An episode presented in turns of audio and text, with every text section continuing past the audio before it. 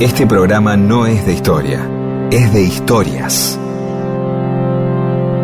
Historias para que no haya silencio, porque el silencio tiene demasiado prestigio. Y solo es bueno para dormir o para cuando no hay nada que decir. Mundo disperso. Historias de la vida y todo lo demás.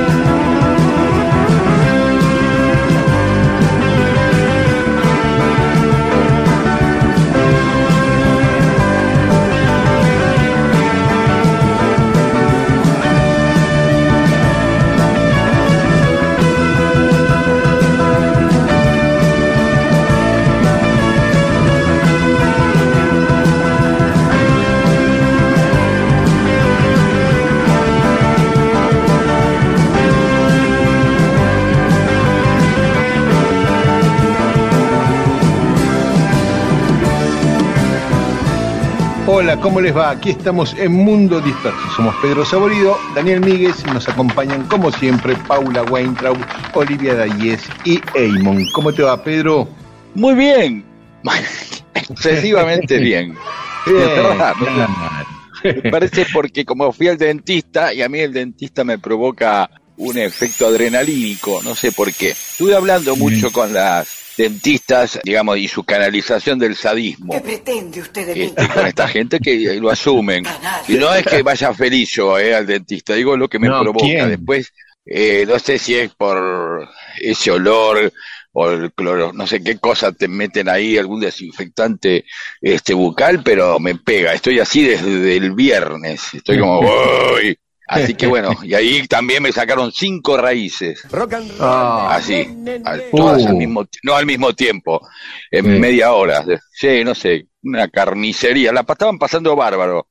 Son dos, ¿viste? Y una Claro. dije, a vos te gusta más, ¿no? La otra miraba, me dice, sí, a mí mucho no me gusta. Y que eh, me decía Cintia, y Caro, eh, decía, eh, a mí me gusta esto. Y tiqui, tiqui, tiqui, y sentís, ¿viste? Como que te están, ¿viste? Que sentís ruido adentro tuyo, como ruido de obra. Claro, claro, que te retumba en la cabeza. claro. Hay una cosa como, viste, cuando el que vive en un edificio que no saben si están haciendo una obra en el segundo piso, vive en el cuarto, o en mismo en una casa y sentís ruido y decís, ¿de qué parte de- viene de al lado o de la casa del fondo? ¿Viste? Bueno, así. Sí, bueno, yo así que estoy bien. que- yo prefiero que me pongan anestesia general, por ejemplo. Y chau, y chau. Y olvidarte. Viste que me duerman, No. me hagan todo y después despertarme. Bueno, Bueno, Bueno, estamos con todo, sí. El primer domingo de agosto, 7 de agosto, día de San Cayetano. ajá. Y hoy vamos a hablar un poquito de San Cayetano para empezar el programa. ¿Quién era San Cayetano? Claro. Eh, Tan venerado por muchos argentinos. Sí, Era- Uno tiene como el, rebo- el rebote de San Cayetano, que es el patrono del trabajo. Uno dice San Cayetano, y por lo menos en Capital, en Capital y en Gran Buenos Aires, es la iglesia que está en Liniers y se va a pedir laburo. ¿Sí? Sí, sí, paz, Es pan y trabajo, muy vinculado a la CGT, ¿te acordás? Eh, la CGT Exactamente. en la época de Baldini ahí. Y Cayetano, eh, eh, en realidad italiano, Gaetano, ¿no? En italiano, Gaetano de Tiene se llamaba, el que después fue santo. Eh, nació en Vicenza en 1480. Pertenecía a una familia noble, una familia de condes. Se recibió primero de abogado, después de cura trabajó en el Vaticano con el Papa Julio II y después se fue de la corte del Papa y fundó una orden propia, sobre todo para contrarrestar el protestantismo, porque en esa época estaba Martín Lutero a full tratando de imponer su visión y que después implicó la división de la iglesia con, con la reforma, ¿no? Y Cayetano se dedicó a luchar contra la reforma.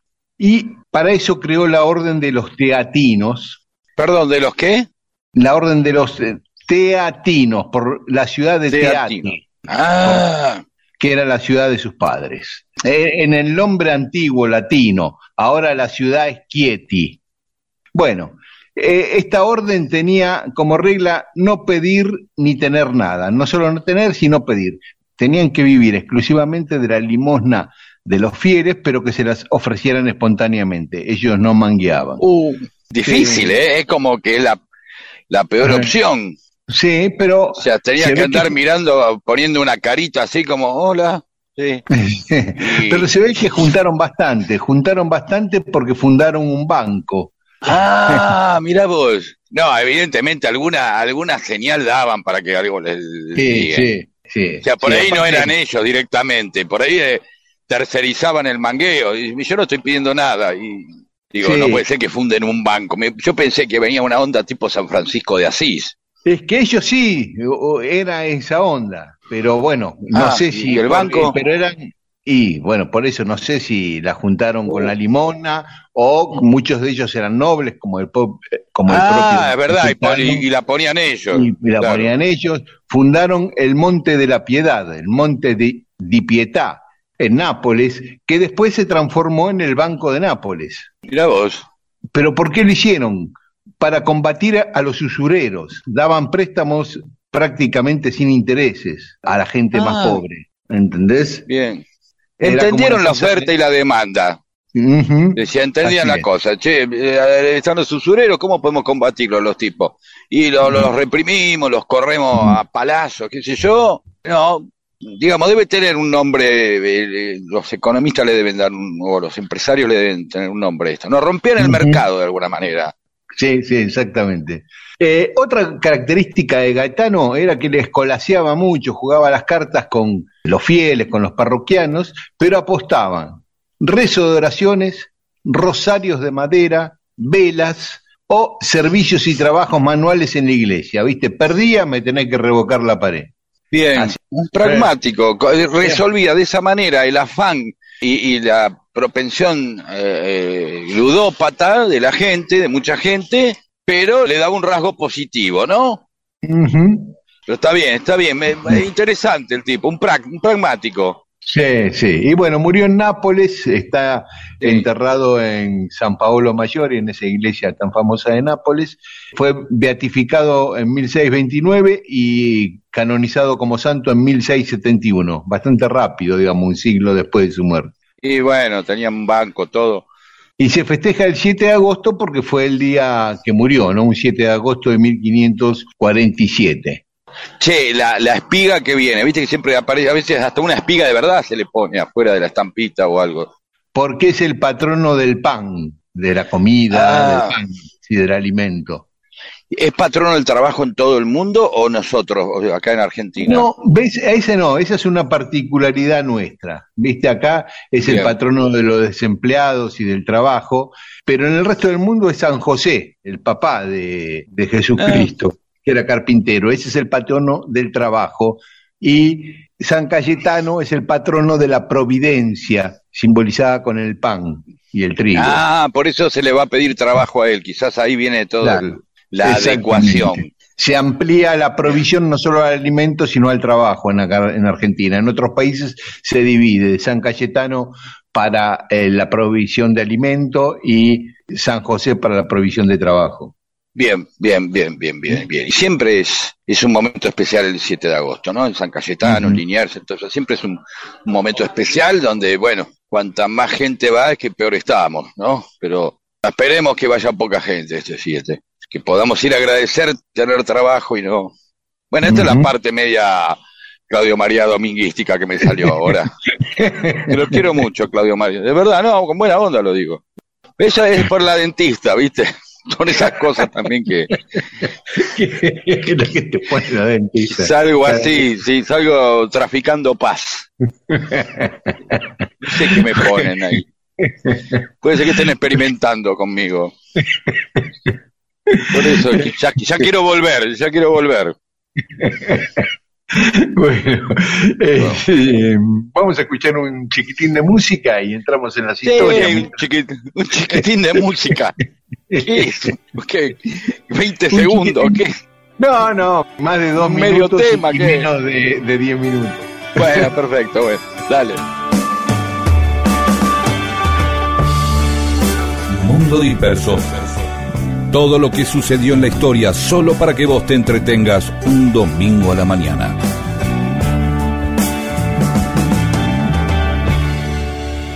If the sun refused to shine, I would still be loving you. When mountains crumble to the sea. Still be you and me.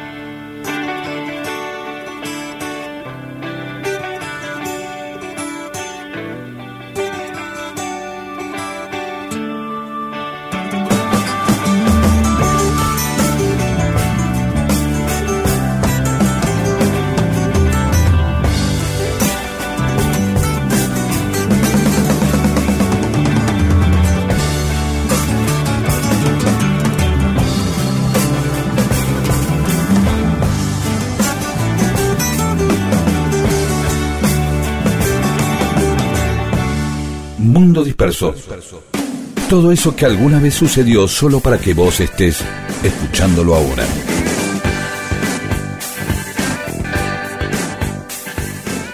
Y en Mundo Disperso hoy vamos a hablar de Juan Moreira. ¿eh? Muchos lo recordarán por la película de Leonardo Fabio.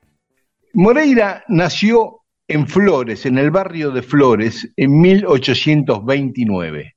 Su papá era un policía durante el gobierno de Rosas, un sereno más que un policía, pero a veces los serenos y los policías se confundían un poco en los roles. Y un día al papá lo matan. Incluso algunos dicen que lo fusilan, no está muy claro eso. Entonces la mamá se va con el nene, con Juan Moreira, a el partido de la Matanza, a San Justo, ¿eh? que era Bien. muy rural, era campo prácticamente en aquel momento, ¿no? Ahí va creciendo Juan Moreira, compra unos terrenos, consigue unos terrenos, empieza a comprar vacas, algunas hectáreas de campo para la siembra y vivía como un pequeño agricultor y eh, criador de vacas. Era un hombre alto, fornido, no le gustaba el alcohol, no iba a las pulperías, era muy amable, tenía buenos modales, tocaba muy bien la guitarra. Y ya en su juventud se enamoró de una chica de ahí de San Justo, Vicenta, y se casó. Bien, Empezó- hasta ahí todo bien, un tipo macanudo. todo bien, tipo macanudo, pero empezaron los problemas porque el capo de esa zona, que era como el jefe de policía, intendente, de todo un poco, ¿no? el cargo era teniente alcalde, estaba enamorado de Vicenta y no se bancó la pareja de Vicenta con Moreira y empezó a perseguir a Moreira, acusándolo de Hostigarlo. a hostigarlo. Primero, Moreira y Vicenta se casan y le pone una multa por hacer la fiesta de casamiento sin autorización del teniente alcalde. Uh, Bueno. pajero. Sí. Después, Moreira le había prestado al almacenero de San Justo, a Sardetti, 10 mil pesos. Pasaba el tiempo, Sardetti no se los devolvía, entonces Moreira fue a denunciarlo ante el teniente alcalde, este tipo, Francisco se llamaba. Sardetti negó la deuda y el teniente alcalde le dio la razón a Sardetti. No solo eso, sino que lo mandó a Moreira preso por falsa denuncia, por reclamar lo que no era suyo. Ya era, ya era momento de irse del barrio Sí. eh, o agarrarse a patadas. quedan, tenemos esas dos variables. Cuando salió de la cárcel, Moreira lo fue a buscar a Sardetti y lo acuchilló, lo mató, Uh, ahí empezó, que- probó. al que le debía la guita. Claro. Eh, Y ahí arrancamos. Ahí arrancamos. Cuando se enteran de- del asesinato este, este Francisco con cuatro soldados a su cargo van a detener a Moreira por el asesinato. Y Moreira Claro. lo mata a este Francisco, al alcalde, y a los dos soldados que iban con él. Se Tenía- complicó. Eh, El mismo día se carga a cuatro personas. La- por primera Oh. vez en su vida, ¿no? Eh, Ah, Este- me entusiasmo. Aparte, evidentemente, ya se entusiasmó el tipo y se dio cuenta que lo podía hacer muy bien, porque venís siendo el tipo normal que toca la guitarra, le presta unos magos al almacenero, vas en cana, te morfás, te la comes, bueno, haces así, y un tipo a lo kung fu, ¿no? Y un día dice, bueno, ya está. Y se llevó cuatro puestos, y habrá dicho, Sí. ah, soy bueno. Tenía 40 años en ese momento, o sea, había vivido 40 años pacíficamente, todo tranquilo, y de golpe lo Sí. empiezan a hostigar, a hostigar, le afanan la guita y se, Se calentó. Sí. Claro. Así que se escapó por distintos pueblos de la provincia de Buenos Aires hasta que consigue engancharse como guardaespaldas de Adolfo Alsina.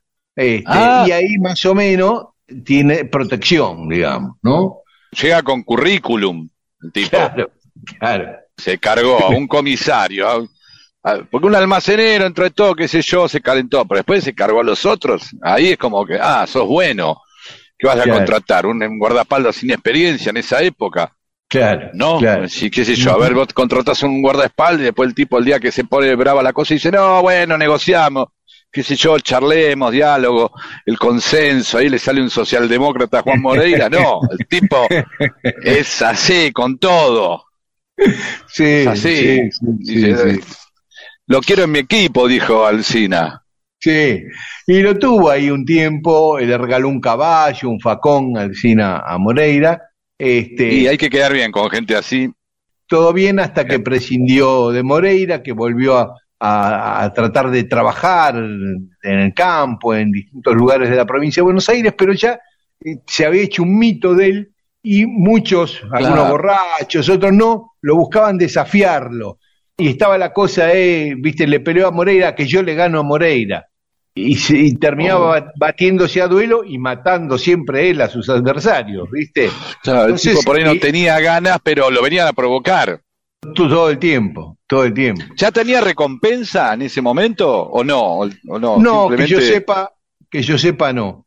En un momento volvió al partido de la Matanza, San Justo, para ver a, a su mujer y a sus hijos, pero enseguida se dieron cuenta que andaba por ahí y tuvo que volver a escaparse. Y vamos a llegar a abril de 1874. Estaba trabajando para los mitristas en las elecciones de Mitre contra Avellaneda y vamos a, a ver lo que pasó después de escuchar un poco de música.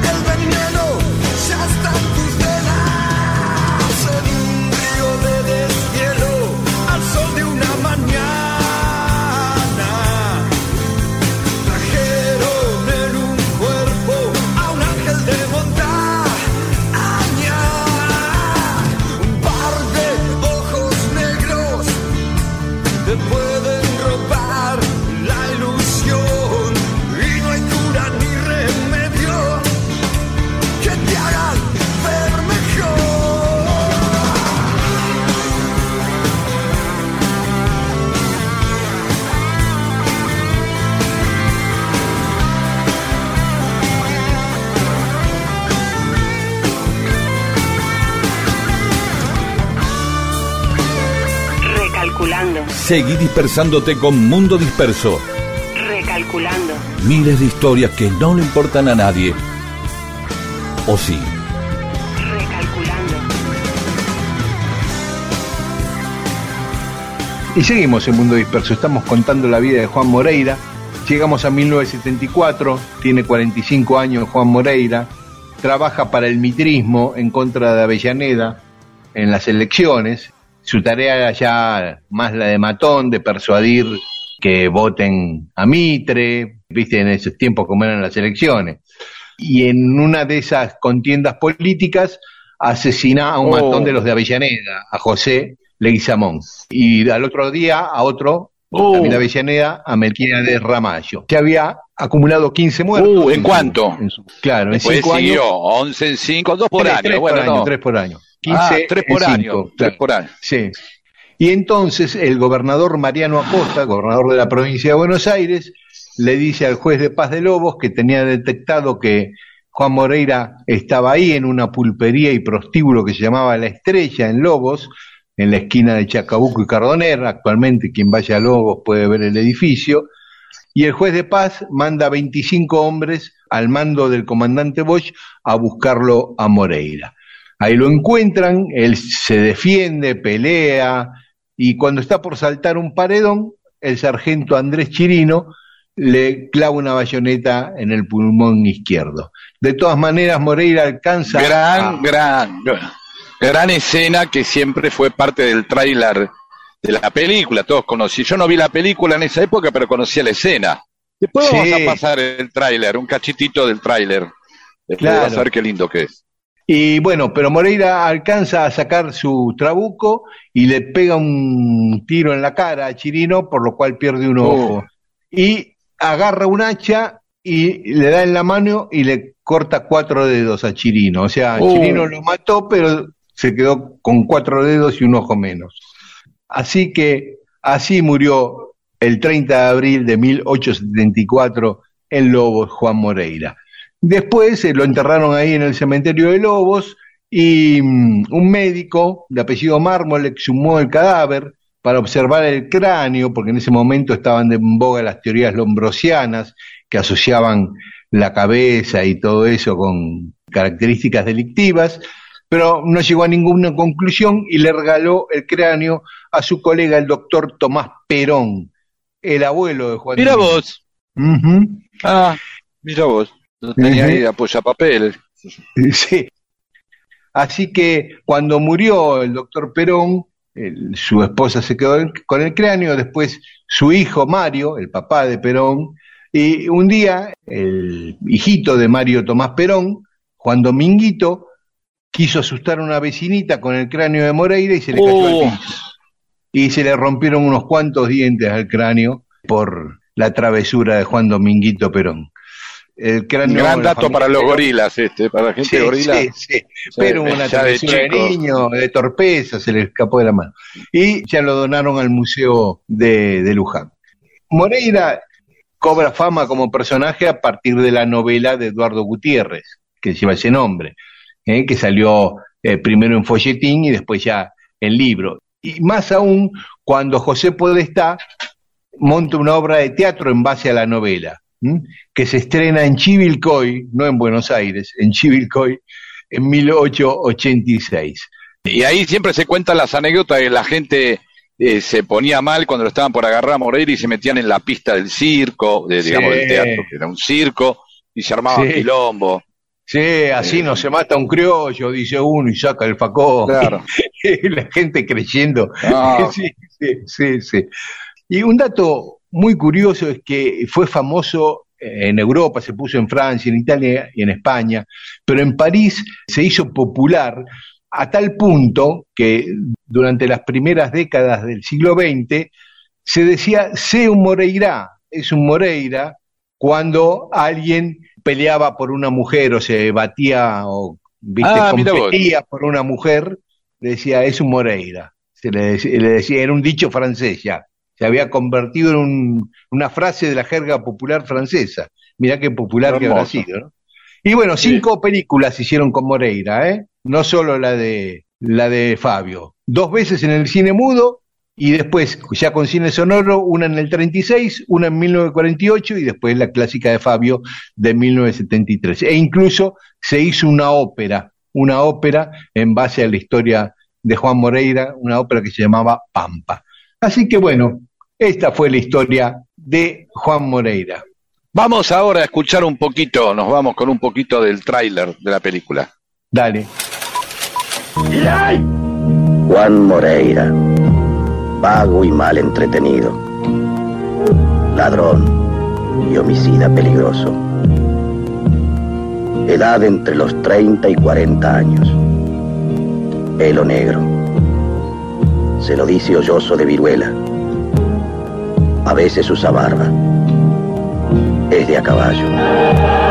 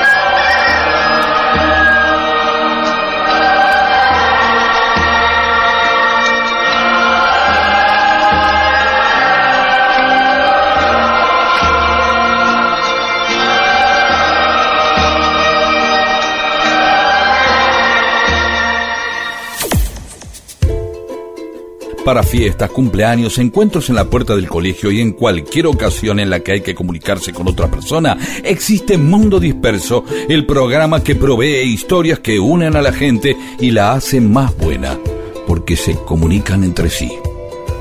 Y ahí charlan y se hacen amigas. Esto es Mundo Disperso, con Daniel Víguez y Pedro Saborido.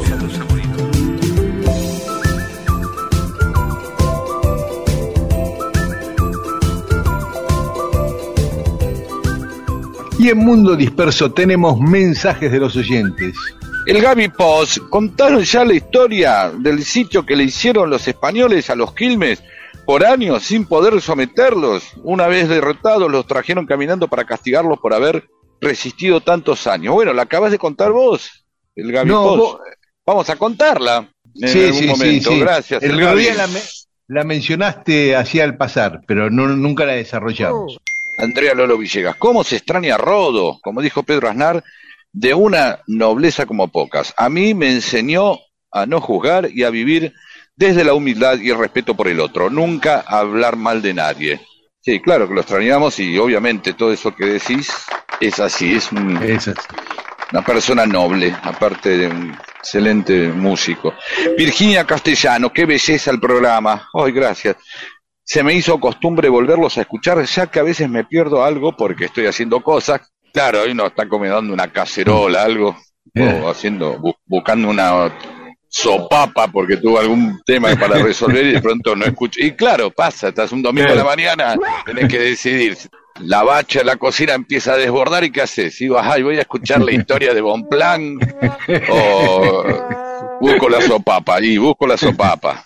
Y dice, después lo vuelve a escuchar y dice que el bis es mejor. Marcelo Rodríguez, soy Marcelo, el camionero. ¿Nos podrían contar alguna historia de camiones? Voy a buscar historia de camiones, pero ya que sos camionero, trata de contar una voz, Marcelo. A ver, acá hay un dilema. ¿Qué es? Vos podés elegir, tener un montón de anécdotas que por ahí en realidad son cosas malas que te pasan, o fortuitas, o problemas, y tener para contar, o al revés. Claro. No tenés nada para contar, pero la pasaste bárbaro. Generalmente las cosas que están bárbaras no son tan, ni, ni siquiera son creíbles, ¿no? Una cosa, hay un mito que no sé si es cierto o es mito, justamente que por ahí Marcelo nos puede decir. Siempre los que andamos por las rutas te dicen, cuando veas camiones parando en una parrilla que está lleno de camiones, para ahí que era, es Claro. Por ahí todos coinciden un día, y son un montón de camioneros que se equivocan al mismo tiempo. Claro, claro. O- pero bueno, sí, medianamente hay una garantía, porque uno en Bueno. una parrilla sigo. Daniel Chiesa o Chiesa, si lo consiguen, podrían pasar el tema Es un domingo del grupo cordobés Martín Maguceno. Yo jamás lo escuché. venía junto con otras canciones en un vinilo que se llamaba Rock para mis amigos volumen 2. Yo me acuerdo Sí. de ese vinilo, pero, pero no me Sí, acuerdo del Martín tema, sinceramente. Si podemos lo pasamos hoy, y si no el domingo que viene seguro, Daniel. Y- Bien, y si no, le mandamos un link donde lo... A ver, lo que no sabemos si el tipo lo quiere escuchar o quiere que lo escuchen los demás. Y O lo quiere escuchar por radio, que son dos cosas distintas. Claro. No, pero además No. para compartirlo con los demás oyentes, un tema muy lindo. La rarina, na, na, un pianito ahí. Sí, Ah, listo. En ese tema toca Ah. Charlie García como músico invitado. Ah, mira, eso los no, toca no me acuerdo. No Bueno, lo voy a buscar. Eh, Laura Aliaga, a propósito de los números y los juegos de azar, no son iguales en todos lados. En Cuba, por ejemplo, el 1 corresponde al caballo y alude a Fidel Castro. Eh, Si soñás con Fidel Castro, en Cuba le tenés que jugar al uno. Manuel Espinosa, desde Viedma. Respecto al tema de bañarse en pelotas en la playa, en la provincia de Buenos Aires, dice que el Código de Faltas bonaerense tiene un artículo que la interpretación varió. Es un artículo de ¿cómo la es? época de Onganía que establece sanciones a quienes, con acto, palabra, dibujo o inscripción torpe u obscena, ofendiera la decencia pública. ¿Mm? Así que es ¿Por bastante amplio. torpe, ¿por qué? Porque pones una fa- falla de ortografía o no te sale bien la T de choto, no entiendo. ¿Qué yo?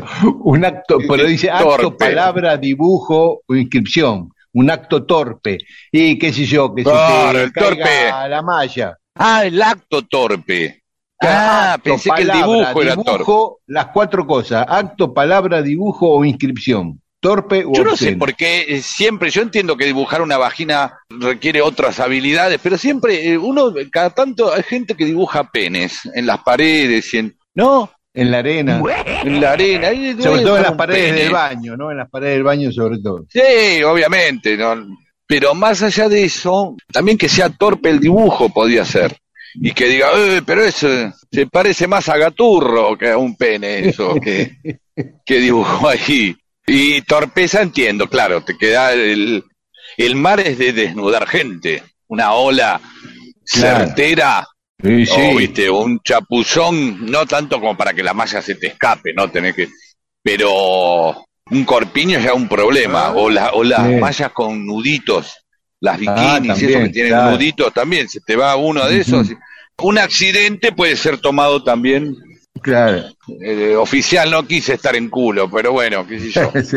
fue la, fue la ola. No me lo diga, no me lo diga. Manuel nos manda una foto de a la orilla del Río Negro escuchando el radio grabador del programa. Ahí en Vietnam. Oh, De dorado el puente me ha anunciado el nuevo día. Hoy cruzó descalzo está clareando el día.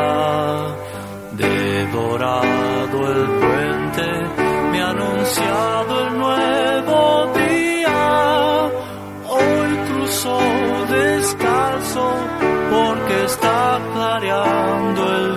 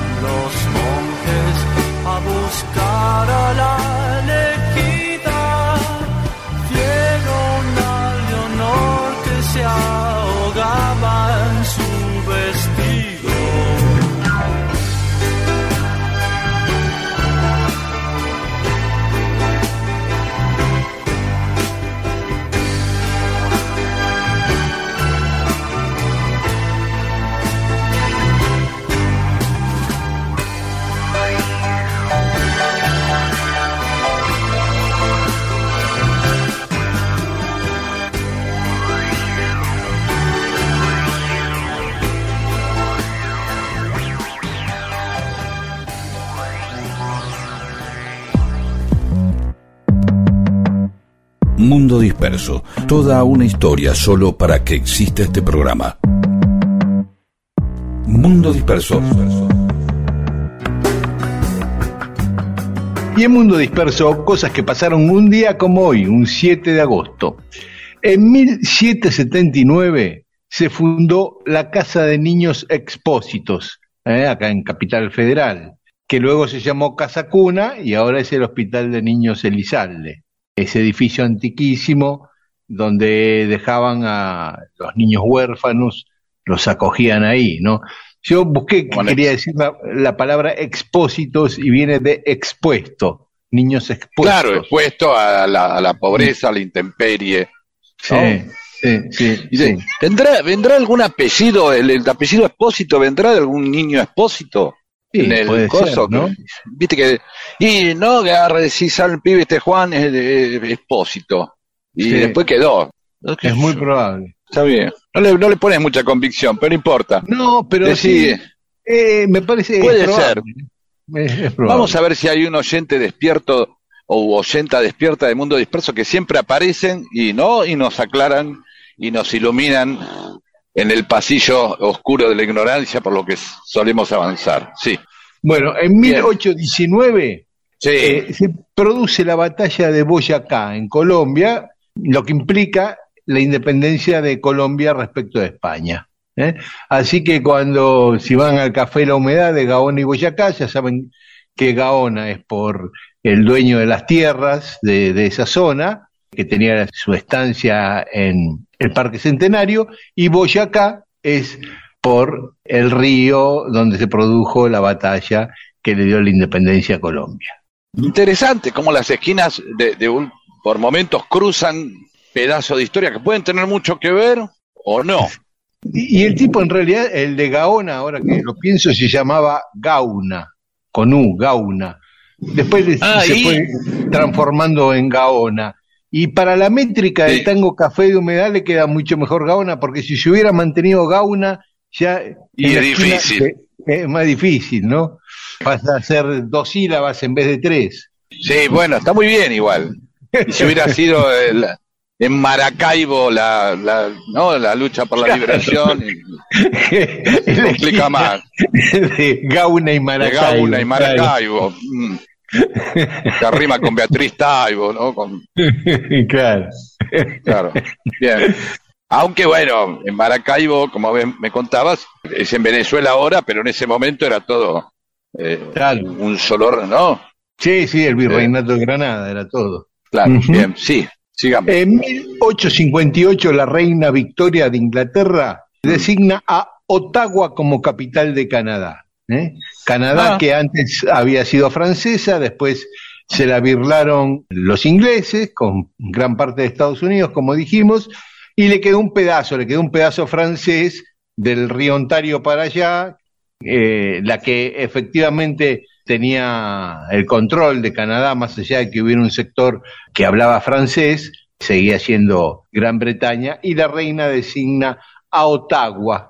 Pero eh, los canadienses tienen tradición, tienen primeros ministros, nombre francés, Pierre Trudeau, etcétera, etcétera. Sí. Bueno, digo el más famoso, ¿no? Sí, Claro. sí, sí, sí, sí.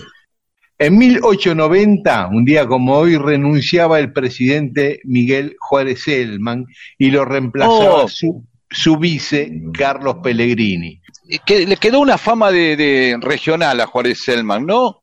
Acá en Buenos. Aires no hay nada que recuerde a, Juárez Selman. En cambio, los cordobeses es- sí. claro, porque es como era- sobremonte. Claro, porque era cordobés Juárez Selman. Se produjo la revolución del parque, de la Unión Cívica, del parque porque estaba el parque de municiones ahí, entonces, y de pólvora y qué sé yo. Entonces le llamaban la revolución del parque porque el epicentro fue en Plaza Lavalle.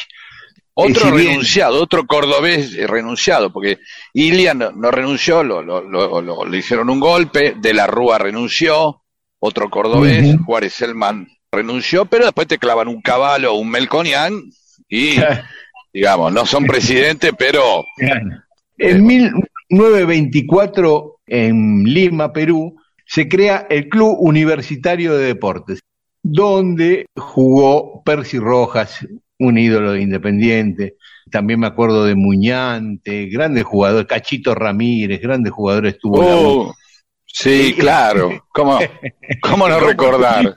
¿Cómo, Eh. cómo olvidarnos de Cachito Ramírez? Po- Podríamos hablar un día de dedicarle un programa a este equipo. Claro. Sí. Pero mira qué casualidad, el mismo día del mismo año, el 7 de agosto de 1924, también se funda en Colombia el Atlético Sí. Junior, el Junior de Barranquilla. ¿eh? donde ¡Oh, jugó claro! de Rama, Teo Gutiérrez, Borja, el que ahora está en Pongo- River. Me pongo de pie. Sí, No, yo sabía que qué domingo. ¿eh? No, no sabía eso. Sí, estoy, estoy totalmente. Sabía sé. que te iba a impactar con Universitario de Perú y Junior de Barranquilla. Ah, ojo, que a lo mejor tenemos oyentes que son hinchas de estos clubes, ¿eh? Por supuesto, es con total respeto lo estoy diciendo eso, ¿eh? Ya Se me sé. acaba sí. de caer la cremona adentro del café con leche. Sí, Este, y en 1926, cuando ya estos dos clubes llevaban dos años de fundados, en ¿qué pasó? el Reino Unido de Gran Bretaña se Explotaron, explotaron los dos clubes, algo, se elevaron los estadios y chocaron a, seis, a 60 metros de altura, No, algo, ¿qué pasó? No, Ah, no, la fue en- primera carrera de auto, la primera carrera de auto, que tampoco. Eh, no sé si es más interesante, ¿eh? Sí, puede ser, puede ser. No sé si es más interesante, ¿eh? Ahora, algo que te va a interesar, y no tengo idea, no, no, no, Claro. no profundicé Era la en primera. Sí. Claro. En No sabía bien 1936, cómo era, llegaban No, primero, no, Claro, qué marcas, viste. que- llegaban marcha atrás, Este, claro. Si eran a pedal los autos. En 1936 se inaugura en Buenos Aires el Teatro Ópera, al que igual tantas veces hemos ido a ver recitales. A, a ver a ¿Eh? Jethro Tull, a Ringo Starr. Sí, De sí, verdad, sí. ¿eh? Sí, claro, sí, sí, sí. Hermoso teatro. Cuando volvió del exilio, qué sé yo, a tantos. Hermoso teatro, muy famoso para toda la gente que no, no es de Buenos Aires, eh, que fue cine durante muchos años, ¿eh? Y eh, famoso por ese techo de estrellas, ¿no? Con las lucecitas que simulan una- un cielo estrellado nocturno. Una maravilla del Art Deco, creo, espero no equivocarme. Sí, Y en 1941, en San Salvador de Jujuy, muere Natalio Botana, el dueño de Crítica. Oh, cierto. Crítica, ¿eh? Lo habíamos contado eso, cómo fue el accidente. Siempre alrededor de Bo- siempre alrededor de Botana hicimos muchas historias, ¿no? Su esposa, la relación con sus hijos, el propio diario Crítica, y se recuerda esta muerte porque murió por esperar a su médico, no quiso que lo atendiera otro, ¿no? ¿Fue así o yo deliro? Fue así. No, no, no, fue así. Había volcado ahí en, en un puente sobre el arroyo Reyes, viniendo de Terma de Reyes hacia la capital de Jujuy, y se le clavó una costilla eh, que le afectó el corazón, que era una operación bastante sencilla al, principio, pero él no dejó que lo operaran los médicos jujeños esperando a su médico de Buenos Aires. El avión particular de él no podía salir, no salían los vuelos por el mal tiempo de Buenos Aires y por ser botana le hicieron caso y así se murió. Si hubieran intervenido los médicos jujeños, lo hubieran salvado. Y bueno, está bien. Tampoco empecemos con esto a empezar a hacer pobrismo, ay, la plata no hace la felicidad y todo eso, porque te No, digo, claro. hasta que se murió la pasó bomba, digo, no, digo, no, pues empezamos Claro. con esas cosas, ah, si hubiera sido un laburante, por ahí si era un laburante ni lo atendía, por ahí ni volcaba, está bien el laburante porque no tenía Claro. auto en esa época, seguro el laburante, pero, pero bueno, adelante. Eh, y en 1994, en Colombia, asume como presidente Ernesto Samper. Digamos, los presidentes en Colombia asumen el 7 de agosto, así que te podría nombrar a todos los presidentes colombianos. Pero nombro solo a Ernesto Samper porque me cae simpático, porque Bien. tuve... ¿Lo conociste? Sí, lo conocí, charlé bastante con él, tengo fotos bueno. con él. Y, y aparte Bien. es hermano de Daniel Samper, ¿no? Ah, sí, ese No sabía eso. humorista y escritor tan amigo del negro Fontana Rossi, del Luthier y de toda esa, esa gente, ¿no? esa banda, sí, sí, Sí. Y un día como hoy nacía Matajari, que la nombramos hace poco, siempre, otro clásico, ujú, eh, Carlos Monzón, Caetano Veloso, el mismo día nacían los dos, Monzón y Veloso, 7 de agosto de Mira qué bien. 1942, ambos, Charlize Theron y el jugador Dani Alves. Y por último, una referencia personal, quería recordar a un gran amigo mío que perdimos hace unos años, Gustavo Daniel Marchesini, que hoy cumplía años, el 7 de agosto cumplía años. Y lo quiero recordar con un tema de Memphis la blusera, Lobo de Mar, que a él le gustaba mucho y seguro que a muchos de ustedes también. Lobo de mar, en la taberna naufragó. Su barco ya partió, se quedó solo.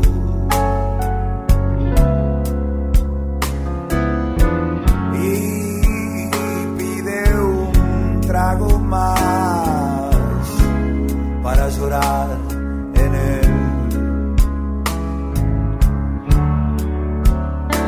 Historias locas de tempestades y de puertos. En su pecho hizo tatuar a su fiel amor. Lo dejó ni lo dejará.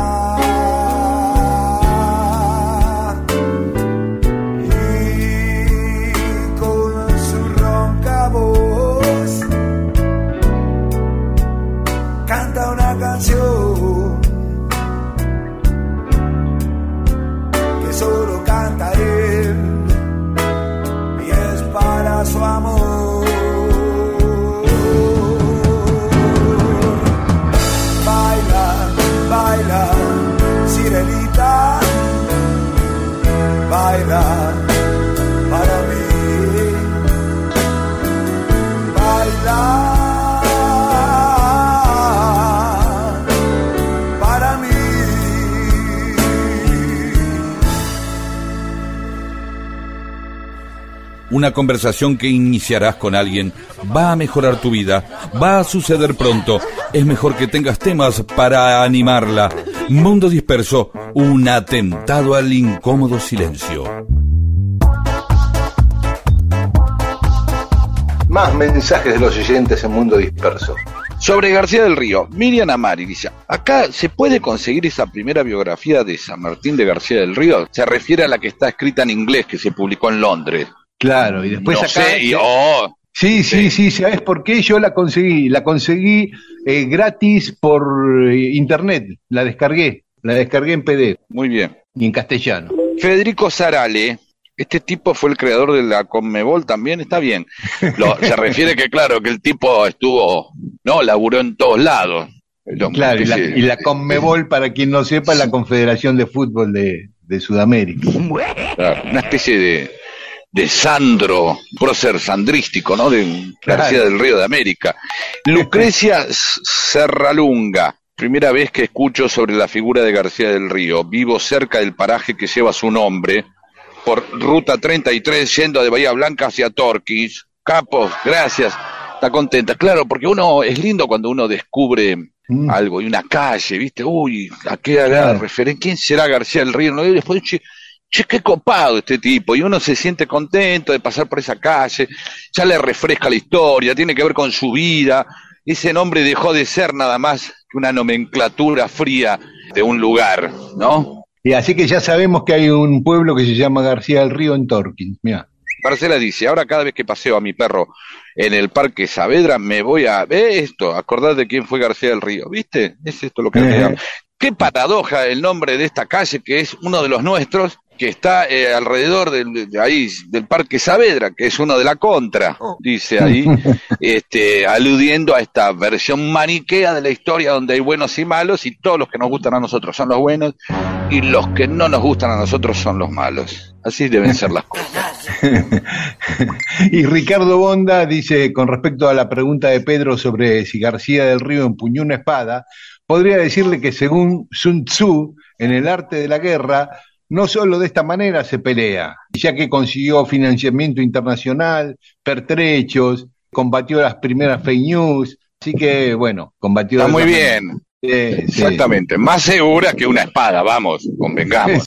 Y nos pide Ricardo que ya que se aproxima la fecha de nacimiento eh, me gustaría que hablen de Fray Luis Beltrán, que fue muy importante en la campaña libertadora de San Martín. Sí, Fray Luis Beltrán, tipo que manejaba todo lo que era fabricación de armas. Vamos a hablar de Fray Luis Beltrán, que era un cura que después abandonó los hábitos. Fermut, con respecto a García del Río, le aplica la máxima de mi tío Mario. Con inglés y máquina te empleas en cualquier lado, decía el tío de Fer. Es verdad. En este caso, el tipo lo llamaban porque digo, ¿cuántos tipos podían saber inglés? Es como saber chino ahora, decir, bueno, ¿Qué cosa? o alemán. Danilo Pedroso, con lo, respecto a también lo que decías vos recién, Pedro, acá cerca de casa en Temperley, la calle principal donde pasa el bondi es García del Río.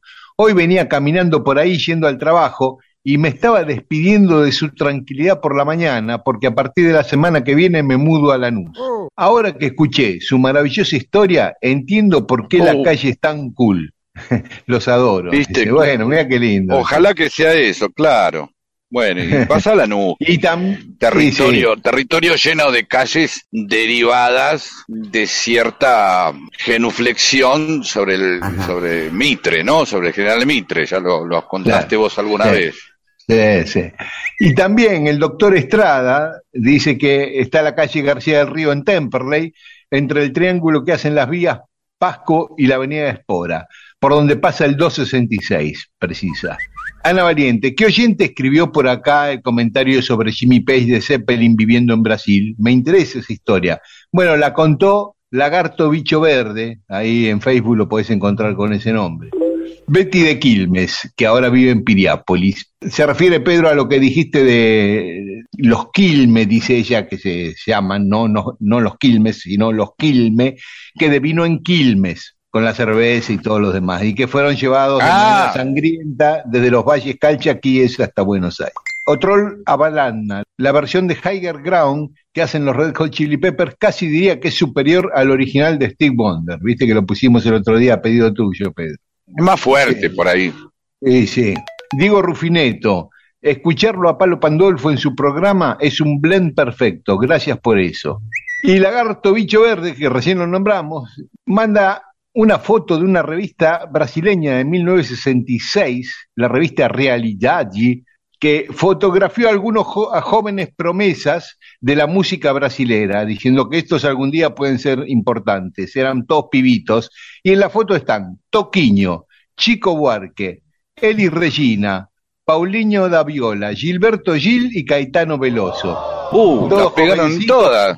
Sí, eso es lo que dice. Me parece que acertaron, ¿eh? Dice Lagarto. Claro, tremendo. Sí, impresionante. Es para no creerlo, profe. Me, me hizo acordar un, un- un pequeño artículo de una revista en los 60 que decía que había un muchacho que prometía mucho, José Alberto, que tenía un grupo que se iba a llamar Almendra, que todavía no había debutado. José José Alberto le mandaba. Sí, sí. Bueno, está pero, bien. pero, todavía. pero la pegó, ¿eh? todavía ni había tocado en bien. público nunca Spinetta y ya lo estaba elogiando esa revista.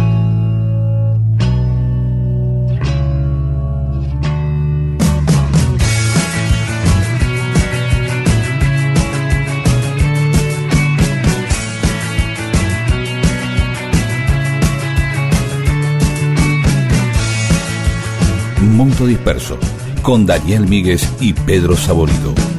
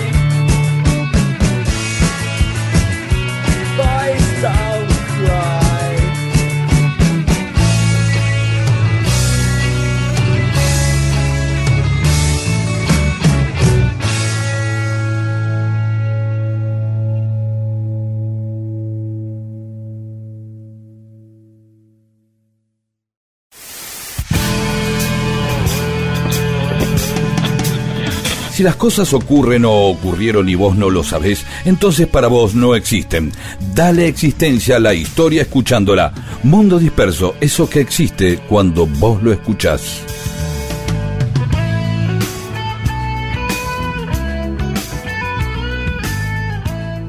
Y seguimos en Mundo Disperso.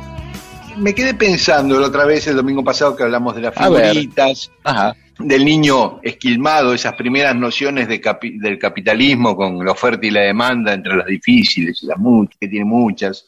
Y también me acordé de una cosa que dijiste vos hace mucho tiempo sobre la piñata, también como otra noción de capitalismo, donde los más poderosos, los más fuertes, se quedan con la mayoría de los caramelos, de los juguetes, y tiene que venir el Estado, que es el adulto, a, a repartirlos un Claro, poco para intervenir. eh, el niño que se quedó sin nada reciba algo. Y asociando esas ideas, me acordé A ver. de, de malos momentos de la niñez. El pan y queso, por lo menos para algunos o para varios era un mal momento. El pan y queso, que era cuando tenías que elegir a los jugadores de un equipo de fútbol. ¿Recordás?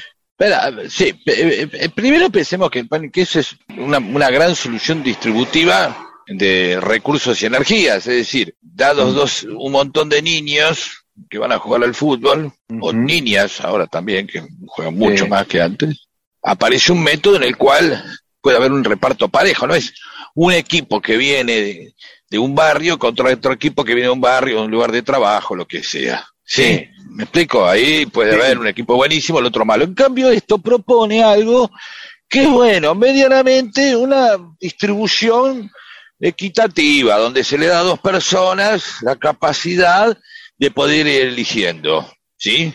Eso, obviamente, como condena, tiene el ser elegido lo último. Yo que siempre he tenido, eh, eh, eh, me he sentido bien siendo el anteúltimo elegido, a medida que, a- a- y sí, bueno, la verdad, a medida que avanzaba la elección, iba quedando como un descarte, lo cual aparecía igual a algo, ibas a jugar, no era que te Sí. dejaban afuera. No, eso O sea, es cierto. entonces el- claro. el, pan, el pan, claro, es inclusivo. Ah, Obviamente te categoriza, te dice, bueno, mirá, ¿no? te elegimos a lo último, eh. ya entras en la etapa del descarte eh, de los que quedan y nadie se le ocurría que, que, que no juegues. Pero por otro lado, bueno, reconozcamos que era la manera más pareja que se podían dar dos equipos, no para que se aglomeren los buenos y, y bueno, todos los buenos vamos a un lado y va- vamos a vapulear a los otros, sino que precisamente este, ponía como una forma de que el juego sea más divertido, Claro, sí, no sí. que sea simple, que sea parejo que lo por lo menos, y no que sea... Sí, sí, es como una autorregulación, no es un director Eh, técnico que dice juegan esto, esto, esto, sino funciona más como una cooperativa, Claro, ¿no? Una Claro, cooperativa ent- que eh, las una cooperativa que de pronto te dice, bueno, mira, Pedro, vos sos espantoso, este, jugando a esto, que das a lo último, da lo mismo para quien juegues, sos malo igual, ¿sí? La diferencia que teníamos aquellos que éramos troncos era simplemente la de poder poner un poco de actitud, poner ganas, garra, Este, este, poner la cara, Sí. poner la cara incluso delante de la pelota si era necesario, pero por lo menos poner un poco, y sí, obviamente, eh, era un espanto. Yo afortunadamente eh, en, en mi barrio había eh, chicos que atajaban bien, por lo cual ya ese lugar que también podía ser el de un buen arquero o alguien que le gustara atajar. ¿sí? Sí. O también Sí. el último lugar al que se propone a alguien, dado que un arquero siempre está más dispuesto a sufrir humillaciones que, que a llegar a, a glorias, ¿no? Su gloria precisamente es andar de- evitando que la gloria sea del otro, nada más. Claro, claro, claro. Eh, Atajando, tirando así, vio cómo ataja, qué sé yo. Eh, Claro. El tipo se hace famoso por eso. Y cada tanto aparece un arquero que, como eh, Saja, Chilavero o el Loco Gatti, que se destacan y van un poco más arriba, alguno mete un gol. O Guita, Mm. ¿no? Y Guita, que es evidentemente un tipo que podríamos suponer una demostración de que los arqueros son gente que mm, tiene algunos este, problemas psicológicos, ¿no? Pues, ¿viste? Siempre se dice eso. Y en el del fútbol dicen que los arqueros son medio raros, no voy a decir eso, van a venir los arqueros, pero me refiero a el tipo hacía el escorpión, para aquellas personas que no han visto el escorpión de Higuita, pongan, vayan hasta YouTube o llamen a alguien de una edad adecuada para la búsqueda y ponen el escorpión Higuita y van a ver lo tipo que, el tipo lo que hacían en el arco, un delirante. Sí, sí. No, sí. este, Ahora yo me quedé pensando, eh, yo no había pensado en esto que decías vos de los aspectos positivos del pan y queso. Yo más me había quedado con la idea del pibe que está esperando ahí, mirando No, el piso y y- pateando el, pas- y pateando el pastito eh, a ver cuándo le toca a él y tenés que eh, superar, bueno. eh, digamos, eh, el tema del ego, la autoestima y todo eso o para no jugar, levantar el pecho, igual ir y poner lo mejor de vos.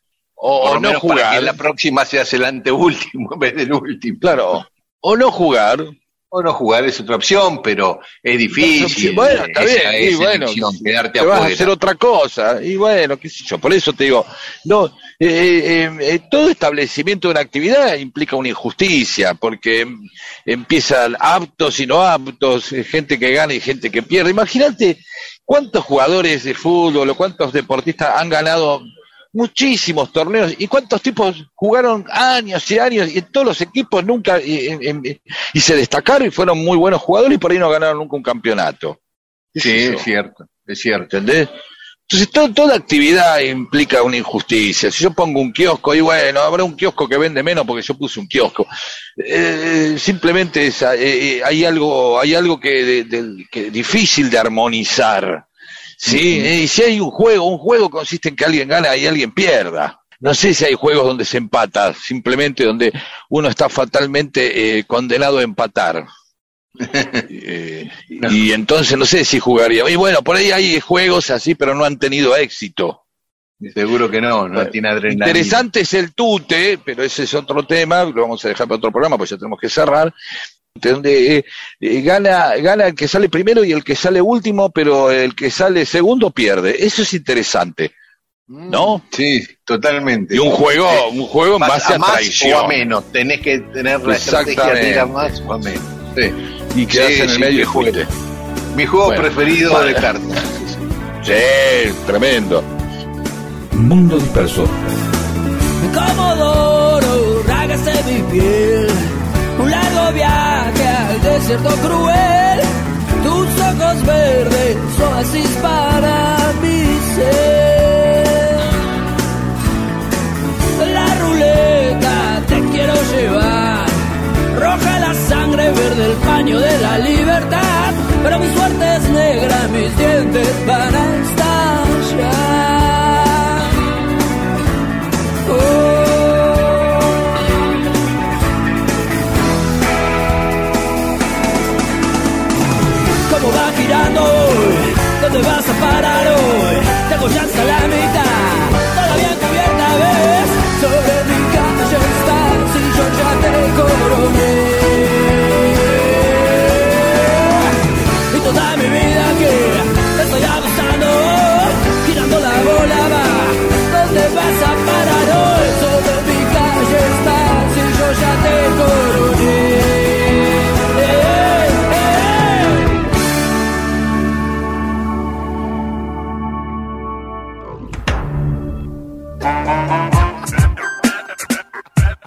Seguí dispersándote con Mundo Disperso. Miles de historias que no le importan a nadie. O sí. Con Daniel Víguez y Pedro Saborido.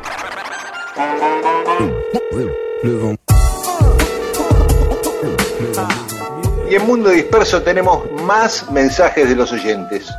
Sonia de Villa María, Córdoba, dice, si los profes de historia de las escuelas secundarias entendieran que la mejor metodología es contar la historia como una anécdota, otro sería nuestra ciudadanía y por ende el rumbo de nuestra Argentina. ¡Epa!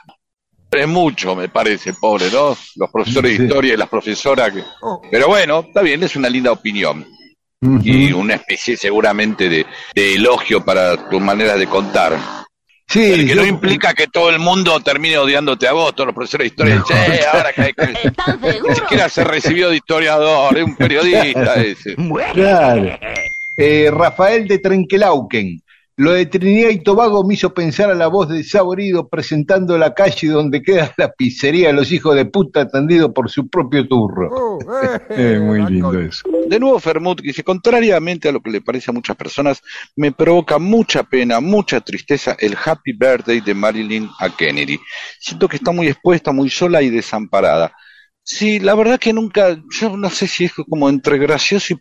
Ella, claro, lo puede ver eso, sí, sí, es verdad, es como que ella se lo morfa al personaje, tiene que hacer de lo que... No, toda una cosa medio... Bueno, y más Sí. en estos tiempos. Alejandro Valdés recuerda el tema de la máquina, que Marilyn tomó demasiadas pastillas ayer. Y así le recordaba a Charlie García, porque claro, eh, Marilyn más allá de, pa- para, para varias generaciones fue un mito, y después fue el mito del mito, ¿no? Hoy es el, Claro. el mito del mito. Claro. Erika Peña, respecto a Marilyn, nos manda una canción que le dedicó Elton John, que se llama Candle in the Wind, Goodbye Norma Jean. Norma era el nombre original con que fue inscripta Marilyn. Y después, ese tema lo recicló Elton John. No sé si te acordás, Pedro, en 1997, cuando murió Lady Di, le cambió un poco la letra y ahí sí se transformó en un hit, ¿no? Fue el disco más vendido en esa época, cuando murió Lady Di.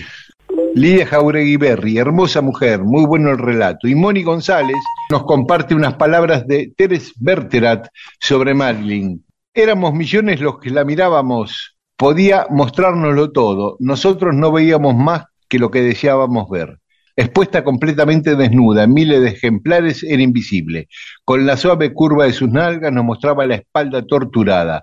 Con sus senos blancos nos mostraba las costillas levantadas como cuando se quiere retener el aliento o las lágrimas. Mira, un recuerdo de Teres Berterat. Hermosa porque siempre, eh, eh, más allá de, de- de esa actriz fatal o inocente o que de tantos papeles, lo que se ve siempre fue una, una víctima, ¿no? Lo- en, el, en el disco de Charlie o en este seguramente en, el tema del Elton John y en, lo, y en la- lo que acabamos de escuchar, siempre a Marilyn se la vio como, es, como una víctima, ¿no? Sí, sí, eso sí.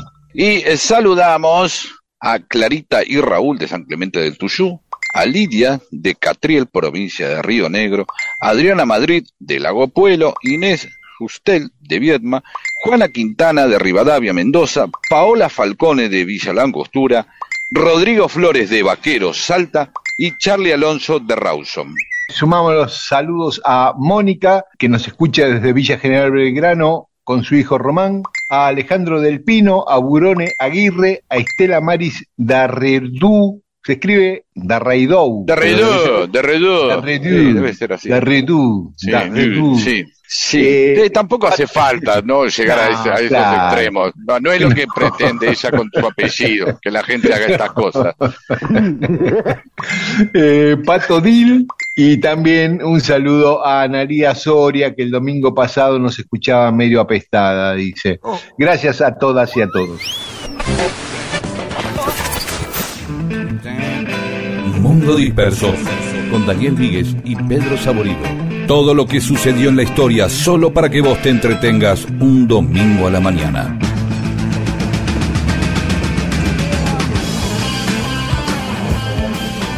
Bueno, y ya estamos en los últimos minutos de Mundo Disperso, Pedro. Sí, hay algo, eh, seguramente en nuestra audiencia, que com- habrán compartido eh, determinados rituales en recitales. Tenemos una audiencia rockera, no en su mayoría, pero o quizás sí, pero eh, evidentemente que ha ido a recitales seguro. Estoy seguro Sí. que muchos. eh, ¿en, en qué época ya es otro tema? ¿no? ¿Y, qué, ¿Y cuáles eran sus costumbres? ¿no? Digamos, en los recitales, este, uno tiene diferentes ubicaciones, conforme crece, se va alejando de la pasión de estar cerca del escenario, salvo que esté en una platea. Pero si el campo es abierto y, y libre, está de dorapa, a medida que vas creciendo te vas retirando hacia los costados y hacia atrás. También tiene que ver con la guita, ¿no? Este, este es un tema etario y también socioeconómico. ¿De acuerdo? Claro, sí, sí, sí, esa es la combinación, sí.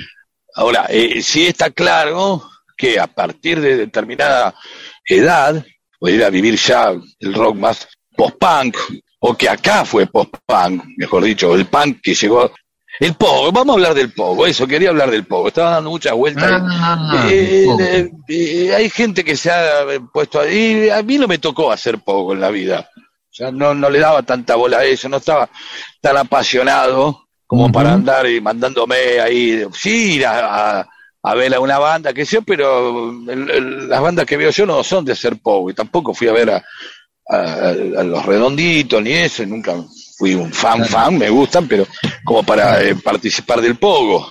¿Por qué? Porque, bueno, el pogo tiene sus reglas, hay que saber vivirlo. Sí. Yo lo más parecido que vi al pogo son esos bailes de, de judíos en, en los casamientos, Ah, que sí. levantan al tipo en la silla y empiezan, y ahí hay un momento de pogo, hay una especie de, de turba desenfrenada, ¿viste? Sí, Eh, sí. que salta, mira, el, el, el, el pogo, eso, la- el, el salto de hinchada.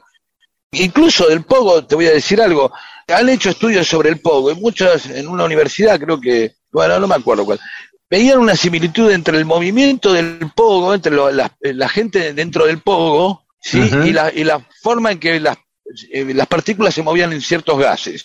Ah, Viste, como una especie de energía, claro, viste, como una bola ahí de energía que tiene su límite, porque el pogo tiene su límite. El pogo no se desparrama de tal manera que le llega a todo el mundo. No, es una cosa que hasta acá se hace pogo, hasta acá no.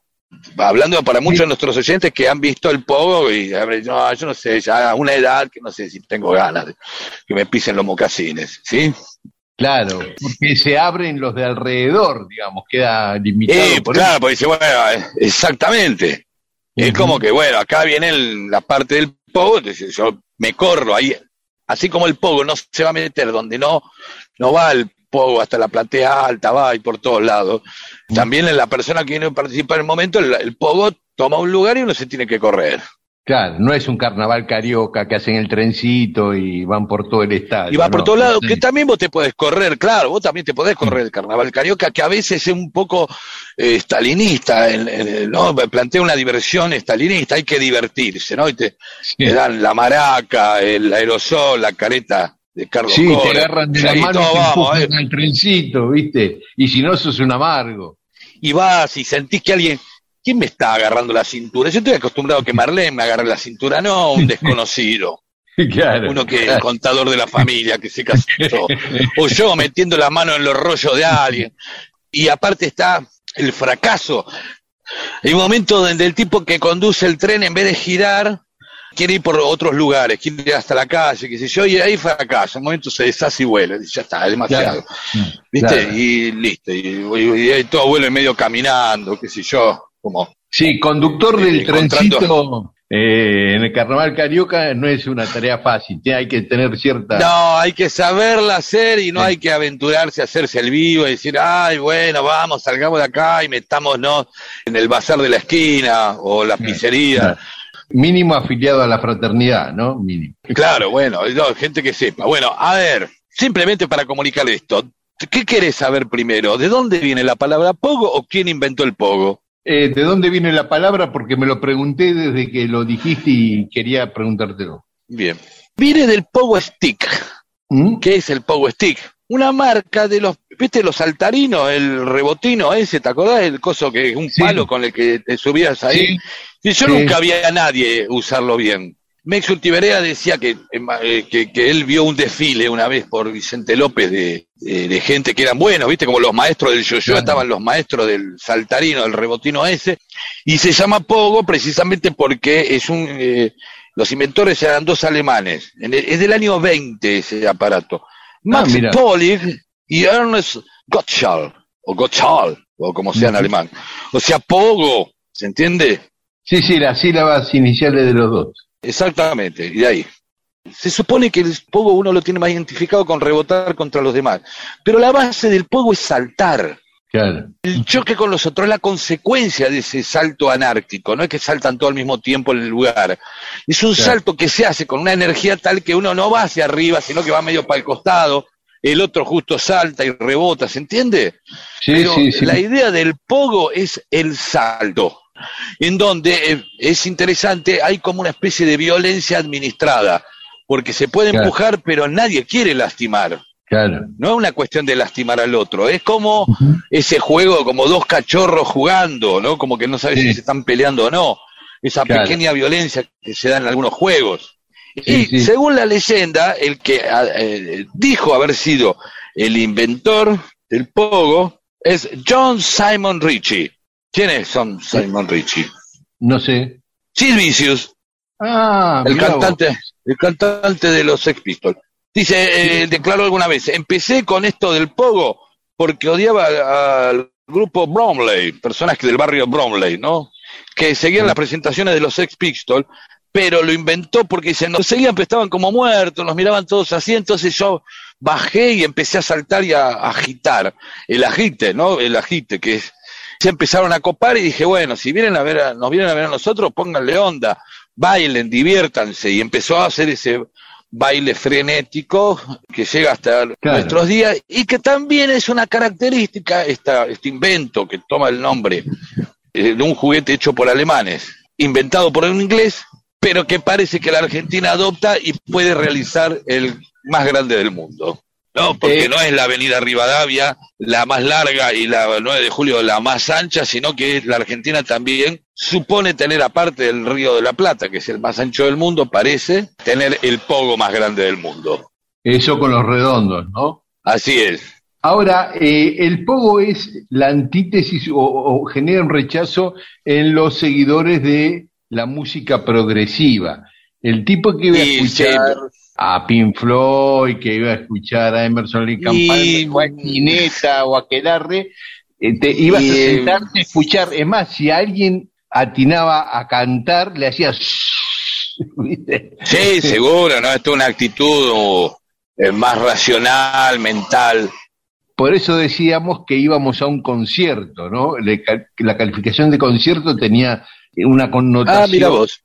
Hay un concierto de Spinetta, un concierto de alas. ¿viste? Claro, sí, y bueno, hay una cuestión ahí que se iba a poner a bailar con ala o hacer poco con...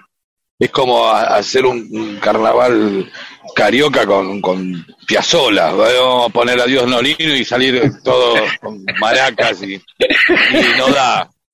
No da. Una Pero vez puede ser, digo, uno, Sí.